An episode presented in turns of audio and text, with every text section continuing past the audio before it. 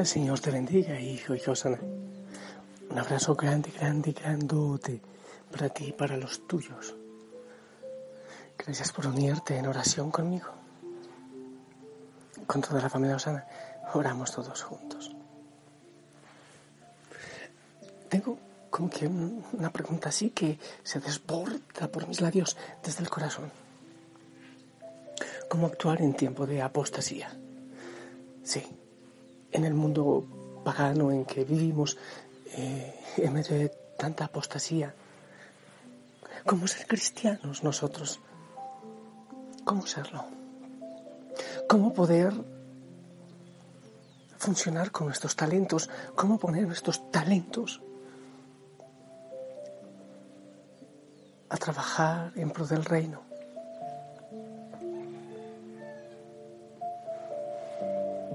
En plena crisis post-conciliar, después del Concilio Vaticano II, cuando la tormenta reciaba fuertemente, escribía don José Rivera en una de sus cartas. Entre progresistas y conservadores, no hay cristiano apenas que crea en la Iglesia, ni en la Trinidad, ni que ame al prójimo, que solo es prójimo por su relación con las personas divinas realizada en la iglesia de una u otra manera. Yo que tanto hablo, estoy cada vez más convencido de que en los tiempos especialmente difíciles hay que volver casi exclusivamente a lo esencial. Y lo esencial interiormente es la fe, la esperanza y la caridad. Y en cuanto a realizaciones concretas, la oración y la cruz. La oración y la cruz. Y todo lo demás viene a ser nada o poco más de nada, o puro daño, como creo que está siendo una buena parte de las cosas que se hacen hoy en el apostolado, por una parte y por otra.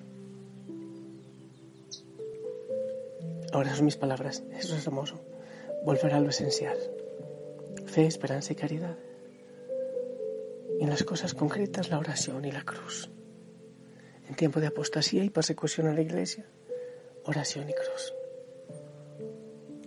Nacidos para la cruz, dice la camiseta de los chicos aquí en Otón.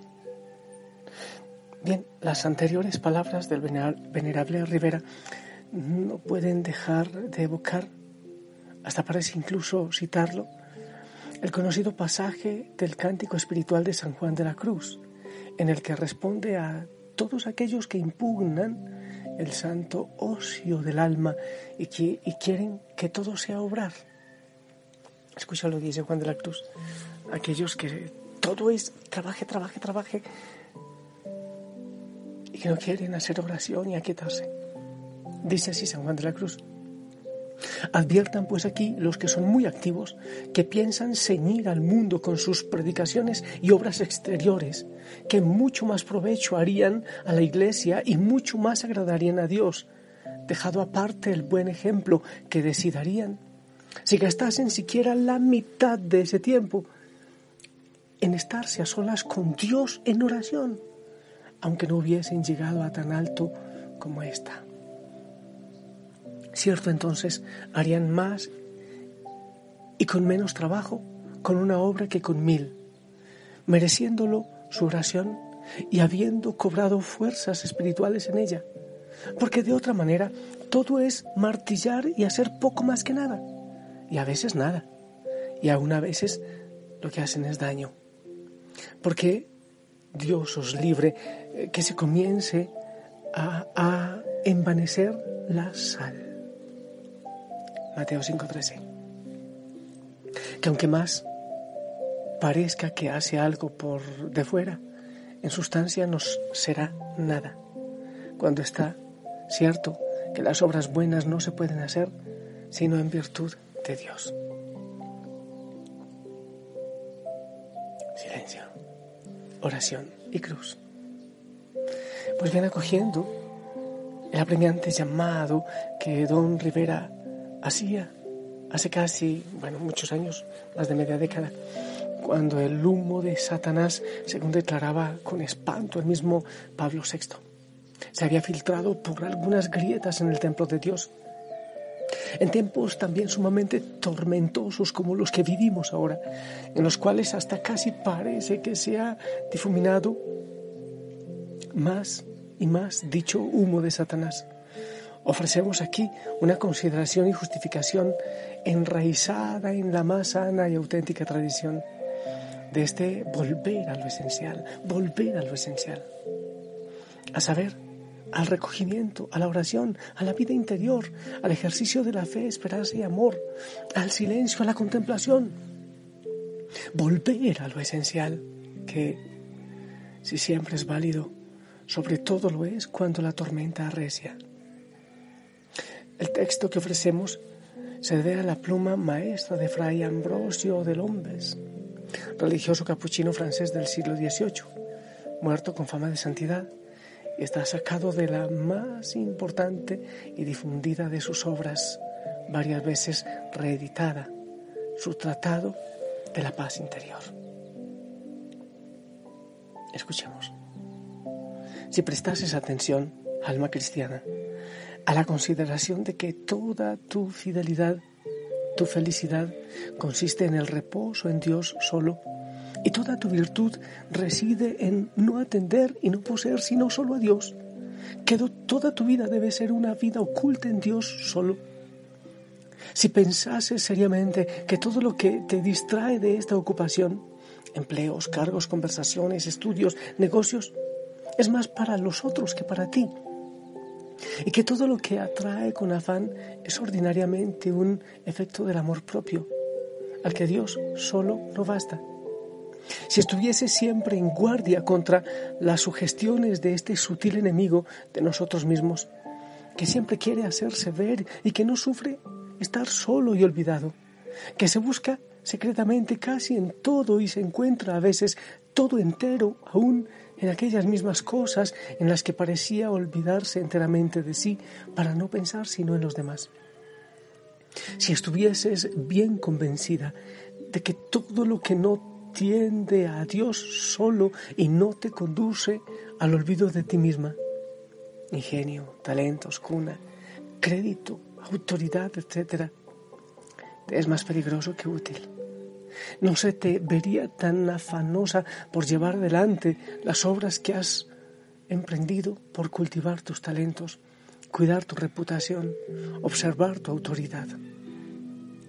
Tu gusto por esos negocios en medio de los cuales debieras más bien hallarte siempre incómoda y en una situación violenta, es prudente de que no conoces la excelencia, la dulzura e incluso la necesidad del silencio, del olvido, a los cuales debieras siempre volver por natural inclinación y a veces aún por distracción.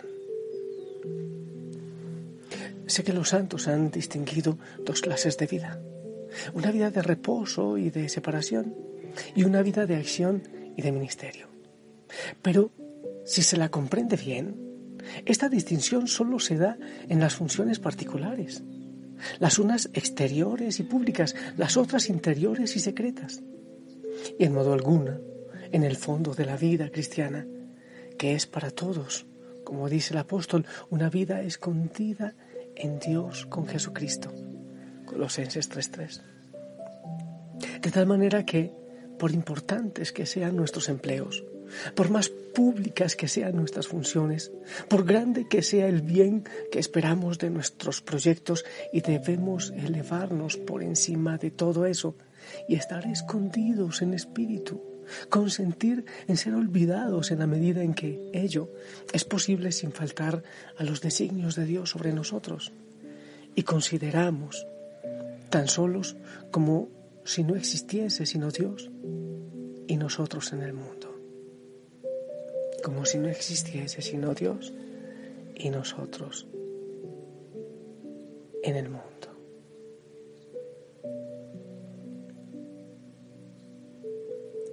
Pero qué difícil es esto.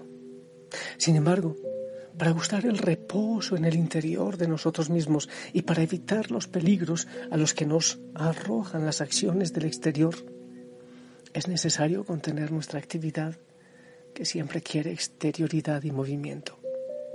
sobre, texto de trabajar para Dios, pero en realidad, porque no sabe descansarse en Dios, ni esperar o discernir la orden de Dios para aliar la acción con el reposo.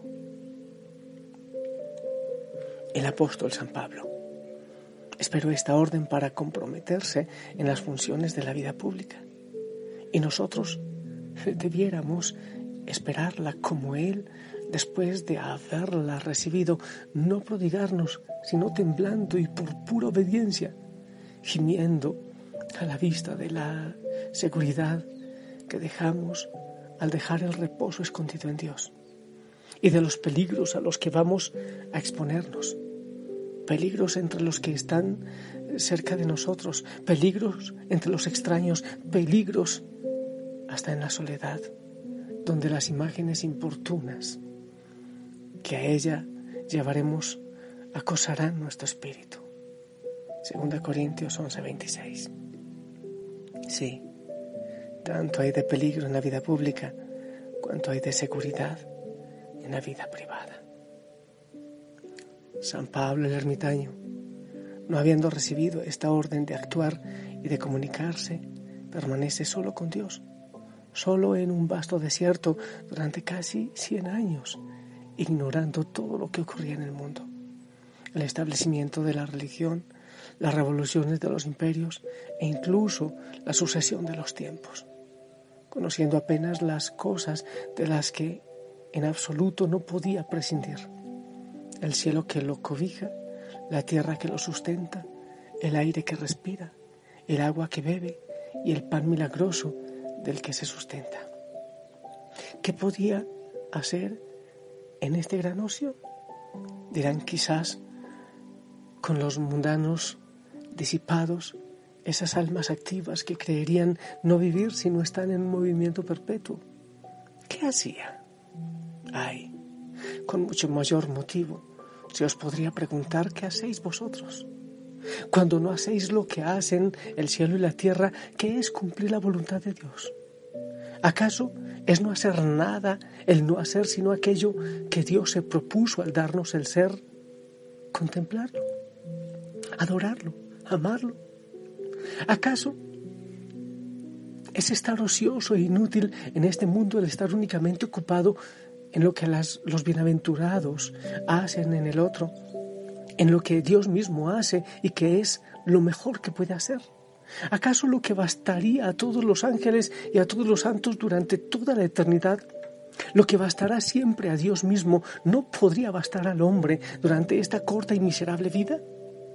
Hacer otra, hacer otra cosa si no se remite al mismo fin, si no tiene a Dios tanto como principio cuanto como fin de esa actividad, si no lo hacemos en una dependencia continua de su divina voluntad, que siempre nos pide el corazón más que la mano y el reposo del alma más que su actividad.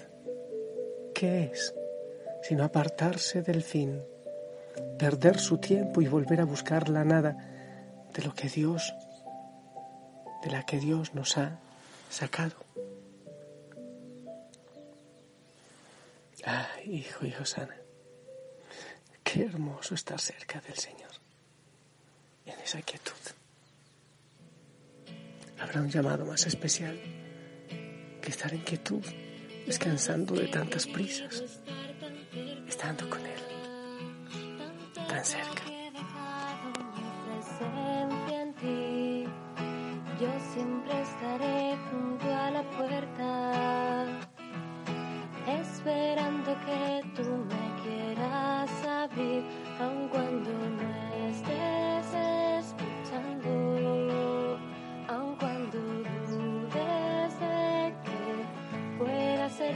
Que sepas que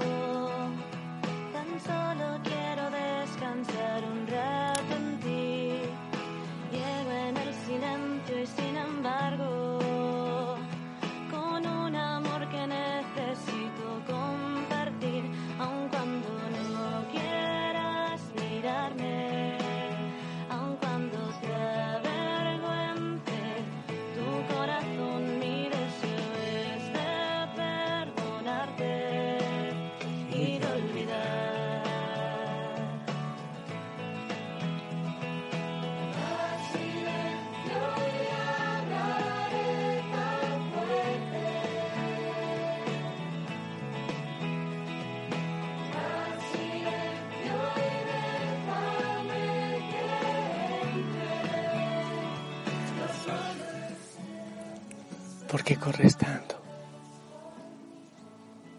¿A dónde quieres llegar? ¿Por qué tanta prisa? Y no tenemos tiempo de, de, estar con el Señor, de disfrutar. Bueno, esta lectura me, me impacta. Yo sé que es un poco complicado entenderla, pero, pero es impactante.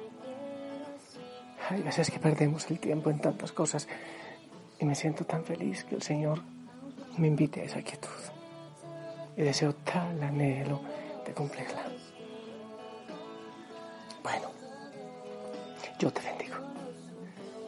En el nombre del Padre, del Hijo, del Espíritu Santo.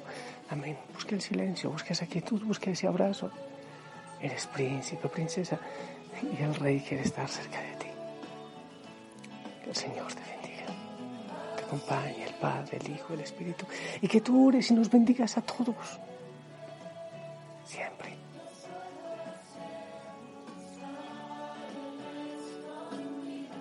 Que la Madre María te acompañe, yo te dejo con el Señor. Busca el silencio y si el Señor lo permite, nos encontramos mañana. Chao.